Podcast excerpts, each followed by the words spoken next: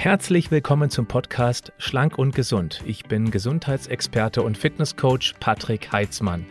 Dieser Podcast ist mir eine Herzensangelegenheit, weil ich dich unterstützen möchte, dass du noch fitter, gesünder und schlanker wirst.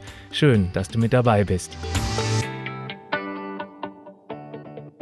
Herzlich willkommen zu einer neuen Session. Du fragst, ich antworte. Und heute reden wir über das Gewürz schlechthin, nämlich über Salz. Ich bekam eine Frage von Pascal. Er schrieb mich an, ich habe gehört, dass Salz den Blutdruck erhöhen soll. Ich habe einen leicht erhöhten Blutdruck und verwende auch ganz gerne Salz als Gewürz. Soll ich es jetzt weglassen? Ja, Pascal, das hängt davon ab, ob du eher der nordeuropäische Gentyp bist oder der ostafrikanische. Ich werde gleich näher darauf eingehen. Zunächst einmal, Salz wird ja schon seit Jahrtausenden als Geschmacksverstärker und als Konservierungsstoff eingesetzt. Und wenn man mal so die Historie betrachtet, dann war das auch so, dass das Salz früher praktisch wie Gold gehandelt worden ist, weil es eben so selten vorkam und äh, ja, das hat sich einiges verändert. Denn heute gibt es ja Salz und Hülle und Fülle, insbesondere in Brot und Fertigware, also Fertigprodukte, Fertigessen. Dazu komme ich nachher nochmal drauf zu sprechen. Das typische Salz, die typische Quelle ist unser Natriumchlorid. Das heißt, es gibt einen Anteil Natrium, das andere Anteil ist Chlorid. Und wir brauchen dieses Natrium, um eben über die Nervenbahn Bewegungsimpulse an die Muskeln weiterzuleiten.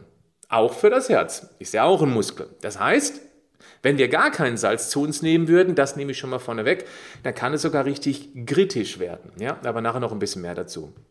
Salz ist also definitiv für uns ganz klar überlebensnotwendig und wird deshalb selbstverständlich benötigt, um auch den Flüssigkeitshaushalt zu regulieren. Also nicht nur diese Nervenreizweiterleitung, dafür ist es wichtig, ist es eben auch wichtig, damit wir eben auch die Flüssigkeit regulieren im Körper. Oder anders gesagt, ohne Salz, also komplett weg aus der Nahrung, was ja heutzutage kaum möglich ist, würde der Mensch regelrecht austrocknen.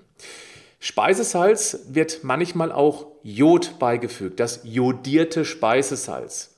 Jetzt denken viele, dass wenn sie das verwenden, dass sie eben dann genügend Jod aufnehmen würden. Nein, definitiv nicht.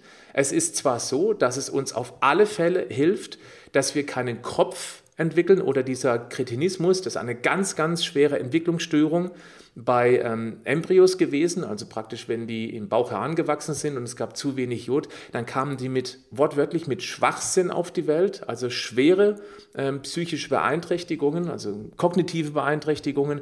Und da haben wir eben angefangen, das Jod im Speisesalz zu implementieren und das ist weg. Das bedeutet, um von einer unzureichenden oder mangelhaften Versorgung auf eine ausreichende Versorgung bezüglich des Kopfes, des Kretinismus zu kommen, reicht jodiertes Speisesalz. Aber Achtung, wenn du es genau aufgepasst hast, ungenügend heißt Note 6, mangelhaft Note 5 und ausreichend ist immer noch Note 4. Ich werde jetzt nicht so sehr über das Jod sprechen, auch wenn es ein ganz spannendes Thema ist. Ich möchte nur sagen, dass jodiertes Speisesalz nicht ausreichen wird, um eben ausreichend, nee, nicht ausreichend, um eine gute oder sehr gute Jodversorgung tatsächlich hinzubekommen. Denn jede Zelle des Körpers besitzt Jodrezeptoren. Und es wird nicht ausreichen, um beispielsweise auch die Schilddrüse mit genügend Jod zu versorgen, damit die eben auch genügend, genügend Schilddrüsenhormone basteln kann. Ja, das mal so als Randnotiz, als nebenbei. Jodiertes Speisesalz ist okay, kann man machen, aber nicht denken, dass es ausreichen würde. So, jetzt kommt die große spannende Frage.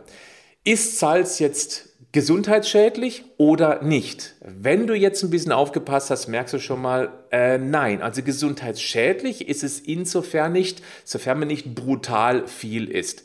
Wenn du pro Kilogramm Körpergewicht ein Gramm Salz zu dir nehmen würdest, und wenn du mal hochrechnest auf 60, 70 Kilogramm Mensch, sind das 60 bis 70 Gramm Salz. Das würdest du wahrscheinlich gar nicht runterbekommen, aber dann würde es lebensbedrohlich werden wenn dein Körper dich nicht zum Übergeben dich zwingen würde. Salz kann also auch tödlich sein, aber jetzt Achtung nochmal, äh, die Dosis allein macht das Gift. Das ist ein alter bekannter Spruch. Ich glaube von Paracelsus war das, ja, ich glaube schon. Und äh, beim Salz ist es genauso.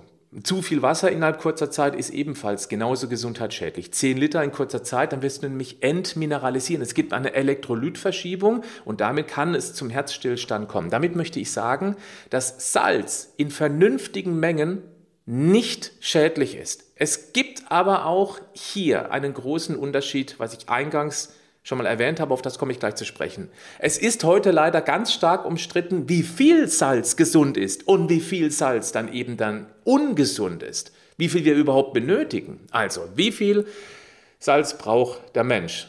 Auf die Frage, je weniger, desto besser, da habe ich eine klare Antwort. Nein. Ich kann mich erinnern, dass ähm, der Gesundheits-, nee, Experte darf ich ja nicht sagen, den Rang hat er sich aus meiner Sicht nicht verdient. Der Gesundheitsexperte Karl Lauterbach, ich weiß noch, wie er erstens sehr stark gegen Omega-3 gewettert hat, das war vor vielen Jahren, dann äh, auch sehr stark gegen Vitamin D und er ist der Verfechter, dass er komplett salzlos leben möchte, weil Salz anscheinend so gefährlich ist. Das stimmt einfach nicht. Das ist wissenschaftlich überhaupt nicht haltbar. Und deswegen sage ich hier, nein, zu wenig ist auf gar keinen Fall gut. Wenn du zu viel Salz in deinem Körper hast, jetzt kommt es, dann kann das das Risiko von Herz-Kreislauf-Erkrankungen erhöhen. Das Komplizierte ist aber daran, wenn du zu wenig Salz aufnimmst, da kann es ebenfalls zu Herz-Kreislauf-Erkrankungen kommen. Das hat eben genau mit dieser elektrischen Reizweiterleitung zu, zu, zu tun, dass es eben dann möglicherweise Herzrhythmusstörungen geben könnte. Also Salz loszuleben, was ja heutzutage ohnehin kaum möglich ist, weil es ja überall irgendwie mit beigemengt wird, dann ist das nicht gut.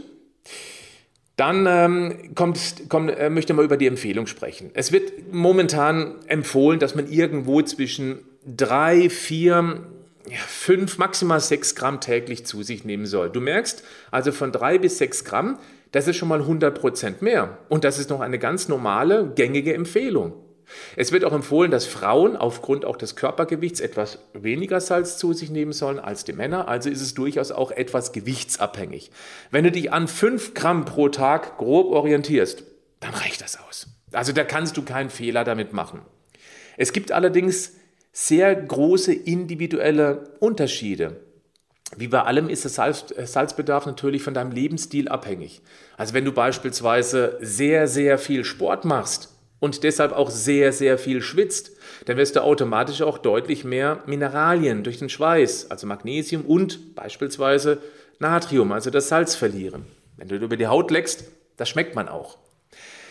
Jetzt muss man hier nochmal verstehen, es ist ganz wichtig, dass Natrium alleine zu betrachten nicht ausreicht, weil es gibt eine sogenannte Natrium-Kalium-Pumpe. Es muss also zwischen diesen beiden Salzen, dem Kalium und auch dem Natrium, ein gewisses Gleichgewicht bestehen. Lass uns mal anschauen, wo Kalium überall drin steckt. Beispielsweise in Pflanzen, also pflanzenreicher Kost, Aprikosen, Bananen, Karotten, Kohlrabi, Avocado, Tomaten, Haselnüsse, Buchweizen und Bitterschokolade. Nur als Beispiel, ja. Da steckt eben auch sehr viel Kalium drin im Verhältnis zu Natrium. Und wenn man es mal ähm, einfach nur mit der Natur erklären möchte, wie wichtig oder unwichtig Natrium ist, es ist schon sehr spannend, dass in diesen als ganz klar gesund deklarierten Produkten, wie die, die ich gerade erwähnt habe, pflanzenreiche Kost, eben mehr Kalium drin ist als Natrium. Das bedeutet wiederum, wir brauchen eigentlich mehr Kalium, viel mehr Kalium als Natrium. Und wenn du jetzt zu wenig Kalium zu dir nimmst, was leider eher üblich ist, insbesondere dann, wenn du kein Obst oder eben auch kein Gemüse isst, dann, könnt, dann könnte auch eine kleinere Menge Salz äh, da tatsächlich problematisch sein. Also es ist wie eine Waage. Ja, wir brauchen auf der einen Seite der Waage deutlich mehr Kalium, auf der anderen Seite haben wir eben dann das Natrium. Und wenn wir praktisch kein Kalium haben, dann haben wir ein Übergewicht von deutlich zu viel Natrium. Merkt ihr das bitte?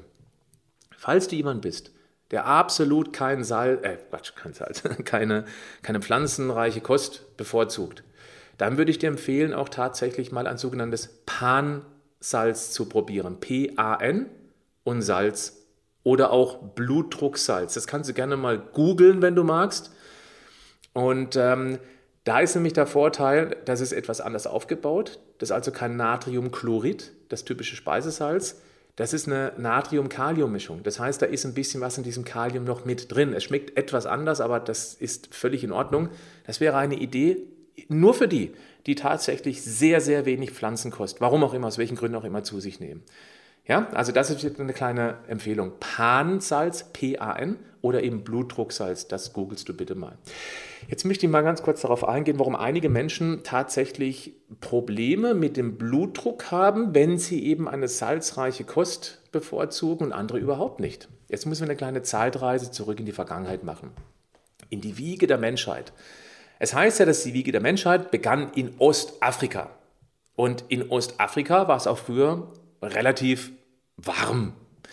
Der Vorfahre streifte irgendwann im Laufe der Evolution das Fellkleid ab. Auch wir waren früher sehr stark behaart. Gut, einige Exemplare gibt es heute immer noch, wenn man sich draußen anguckt, die ebenfalls noch stark behaart sind.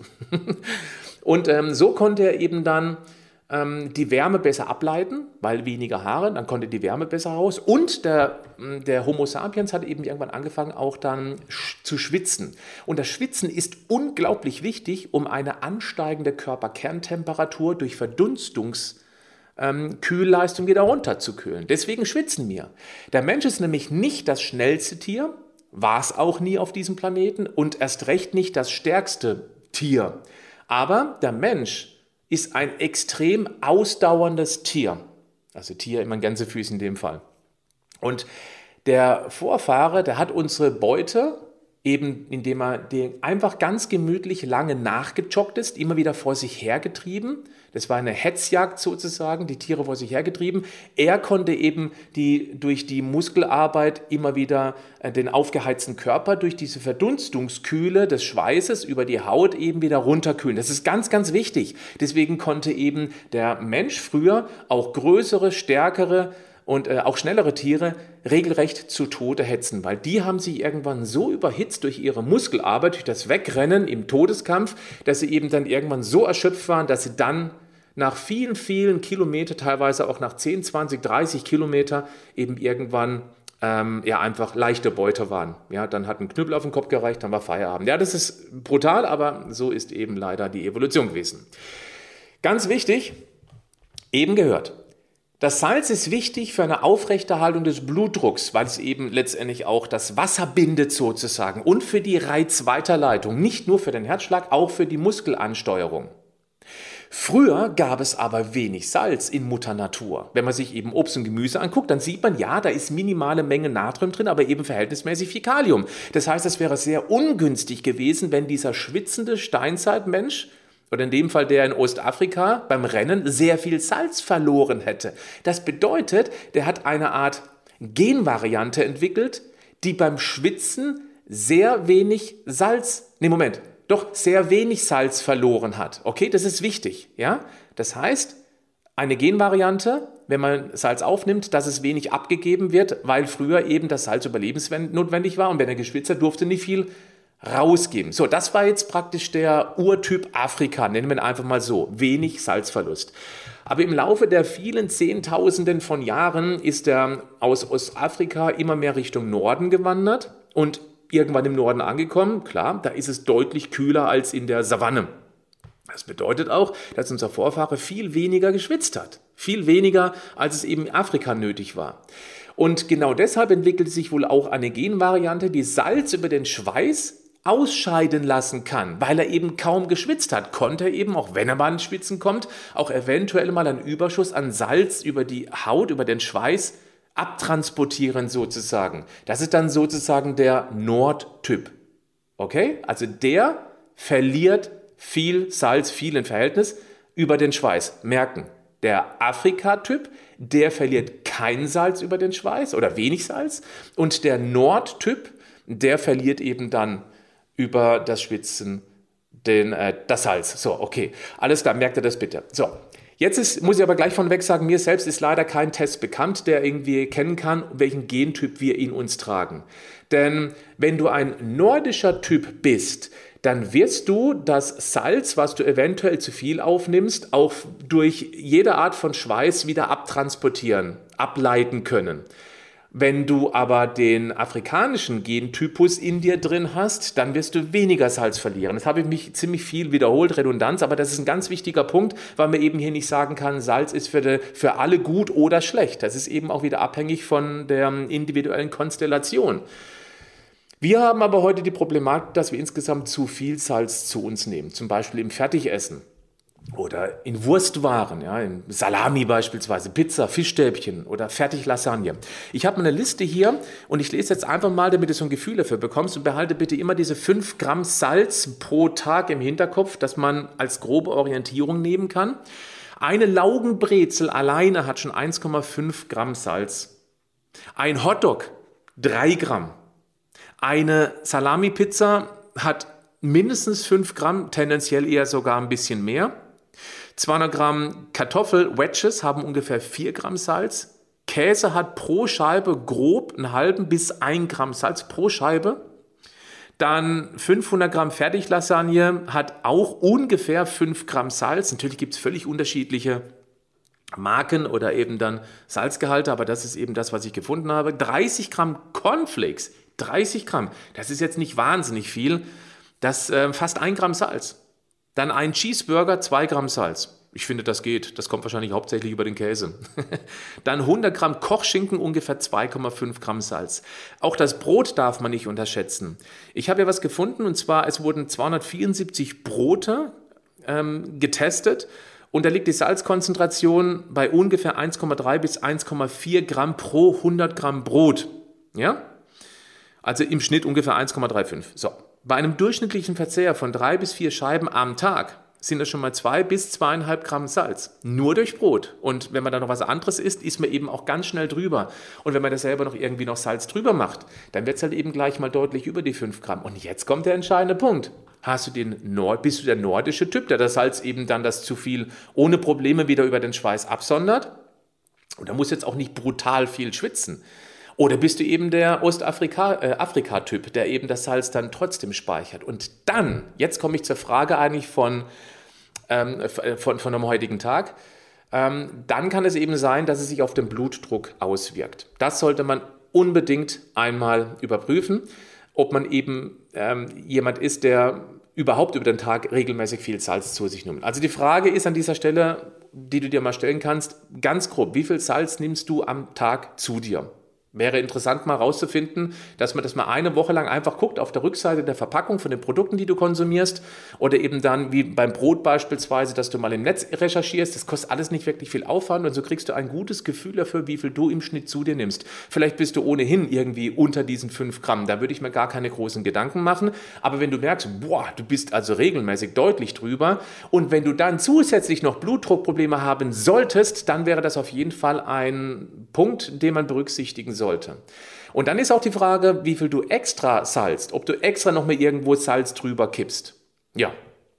Wenn du Bluthochdruck haben solltest, dann heißt es eben mal gucken, ob man eben die Salzmenge durch geschickte Auswahl von Lebensmitteln, durch weniger Nachsalzen oder eben durch die Verwendung, wenn schon, durch Pansalz oder Blutdrucksalz, ob man eben da vielleicht ein bisschen entgegenwirken kann. Beziehungsweise, dass man eben mehr Obst und Gemüse isst, das ist ohnehin der Standard, um zumindest das Kalium nach oben zu treiben. Weil dann kann es auch sein, dass selbst ein hoher Salzkonsum nicht mehr ganz so dramatisch ist, wenn du eben endlich mal ausreichende, nein, gute Mengen, ich möchte im Schulnotensystem bleiben, Kalium zu dir nimmst. Schweißtreibender Sport ist natürlich das Beste, was du dann tun kannst, um, diesen, um dieses Salz wieder loszuwerden. Je nachdem, was für ein Gentyp du bist, aber du wirst immer eine gewisse Menge an Salz verlieren, selbst wenn du eher der afrikanische Typ bist, sozusagen. Weil, wenn du viel Salz im Körper hast, dann ist der Körper durchaus auch eher bereit, etwas über den Salz, über, das, äh, über den Schweiß loszuwerden, als wenn du eben gar keinen Sport machst, ist auch klar. Ja, ähm, jetzt ist die Frage, ob das Sinn macht. Also wer möchte, wie kann man den Salzkonsum denn überhaupt reduzieren? Meine Empfehlung wäre Stück für Stück. Das ist eine reine Gewohnheitssache. Salz ist eben ein Geschmackstrigger. Und wenn du anfängst, das Salz langsam zu reduzieren, dann wird es auch keine geschmacklich großen Einbußen haben. Es gibt auch so viele andere tolle Gewürze, die man anstatt Salz verwenden könnte. Viele haben ja tatsächlich nur Salz, Pfeffer und Zucker als Gewürze zu Hause. Wie wäre es denn eben dann mal eine etwas, sich etwas breiter aufzustellen? Geht in den Supermarkt, geht ins Gewürzregal und guckt einfach mal, ob euch irgendwas anspricht und dann versucht das Salz ein bisschen zu reduzieren oder eben das Pansalz zu nehmen, wenn dann schon, und eben ein anderes Gewürz. Dann auch nicht zu stark reduzieren, das wäre auch eine Idee. Also wer panische Angst in Anführungszeichen vor Salz hat, weil es eben anscheinend schlecht fürs Herz ist, der ist hoffentlich heute eines Besseren belehrt worden. Und zu wenig Salz finde ich auch nicht wirklich gut, insbesondere für die, die ohnehin viele Obst und Gemüse essen. Also da darf man sehr gerne auch das Salz verwenden.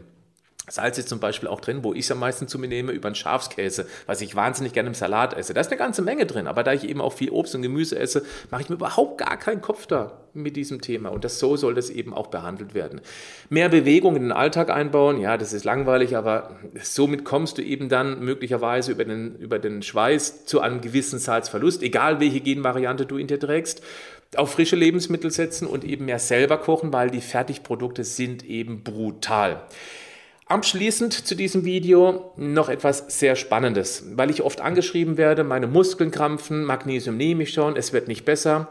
Ich frage dann immer sofort, ob man jemand, ob das jemand ist, der extrem wenig Salz zu sich nimmt, weil er eben dann eher zu denen gehört, die Angst vor zu viel Salz haben. Und es kam schon oft genug vor, dass genau das der Fall war. Da würde ich empfehlen, dass man eben versucht, nicht komplett auf Salz zu verzichten, beziehungsweise auch mal ganz bewusst Salz zu sich nimmt. Denn krampfende Muskeln müssen nicht nur durch einen Magnesiummangel kommen, das kann auch ein generelles Missverhältnis zwischen Magnesium, Kalium und eben dem Natrium sein, dem Salz. Und das ist dann mein Tipp, wenn du krampfst und du hast schon Magnesium probiert, es wird nicht besser, dann achte mal auf die beiden anderen, auf Kalium und auf das Natrium. In diesem Sinne, möchte ich dich auch gerne motivieren und animieren, falls du das YouTube-Video anguckst, ob du mal hier in die Kommentare reinschreiben möchtest, ob du Erfahrungen mit zu viel Salz, zu wenig Salz gemacht hast, ob du irgendetwas vielleicht noch als Tipp hast, welches Gewürz man zum Beispiel statt Salz ebenfalls verwenden könnte, was vielleicht einen ähnlichen Geschmack hat, was ebenfalls glücklich macht. Das wäre sehr interessant, weil ich glaube, da kommt ein paar spannende äh, Ideen zusammen.